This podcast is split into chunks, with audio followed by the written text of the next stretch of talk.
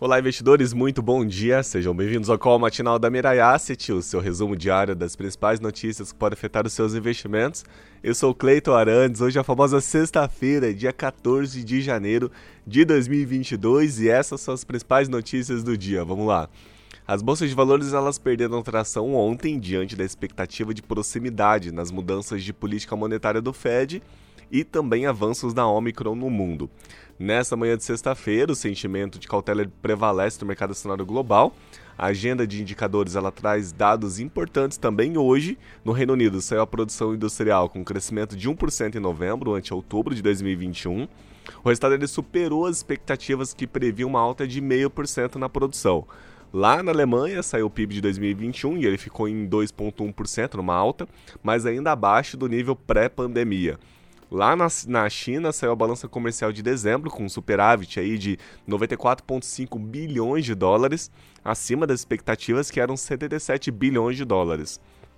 As exportações elas cresceram 20,9%, quase aí 21% em dezembro, na comparação anual, e também mostrou uma desaceleração aí ante a 22% observada em novembro, mas ficou acima da previsão que era de 19% aí dos economistas que previam essa alta de 19, ficou a 21 praticamente. Com esse desempenho de dezembro, a China registrou em 2021 um superávit de 676,4 bilhões de dólares, o mais forte da história do país superando aí todas as expectativas. Em 2021, as exportações chinesas tiveram um aumento de 29,9% em relação a 2020. Já as importações, elas aumentaram 30,1% em 2021. Ainda hoje sai por aqui as vendas de varejo dos Estados Unidos, é, as vendas de varejo de novembro, e lá nos Estados Unidos o indicador de dezembro também.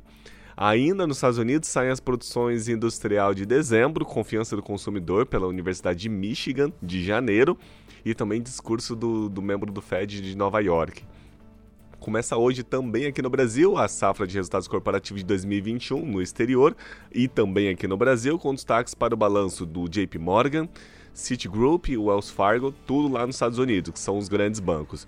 O Ibovespa ele deve acompanhar o movimento de seus pares no exterior, no pregão de hoje, mas deve encerrar aí a semana em alta. E falando em Ibovespa, ontem, mesmo com uma queda absurda que teve lá, na, na lá fora, na Nasdaq e no S&P, o Ibovespa ele caiu 0,15%, segurou bastante a 105 mil pontos, 529, enquanto a Nasdaq, que é a bolsa de tecnologia lá dos Estados Unidos, ela fechou numa queda de 2,51%, uma queda bem expressiva, e o S&P 500, que são as 500 maiores empresas dos Estados Unidos negociadas em bolsa, fechou numa queda de 1,42%. O dólar comercial aqui no Brasil ele fechou numa alta de 0,11%, a cotação a R$ 5,53. A Selic, ela está acumulada no ano já a 0,31%. Lá na Ásia, as bolsas de valores fecharam em queda, o Nikkei numa queda de 1,28, Xangai 0,96. Na Europa, as bolsas abriram em queda também, Londres 0,09, Alemanha 0,63 e França 0,65. Nos Estados Unidos, as bolsas de valores abriram em alta moderada, Dow Jones 0,26, S&P 500 0,16 e Nasdaq 0,03. O Ibovespa Futuro aqui no Brasil abriu em alta de 0,09 a 106 mil pontos 160. O dólar comercial abriu numa queda moderada de 0,03 a R$ 5,53, praticamente a mesma cotação de ontem. O petróleo WTI abriu em alta de 1,29, a cotação a 83 dólares e 16 centavos, e o petróleo Brent 1,35 numa alta, abriu em alta agora 1,35 e a cotação a 85 dólares e 62 centavos o barril de petróleo. Bom, essas foram as notícias do dia. Segunda-feira a gente está de volta. Ótimos negócios e bom final de semana. Até logo.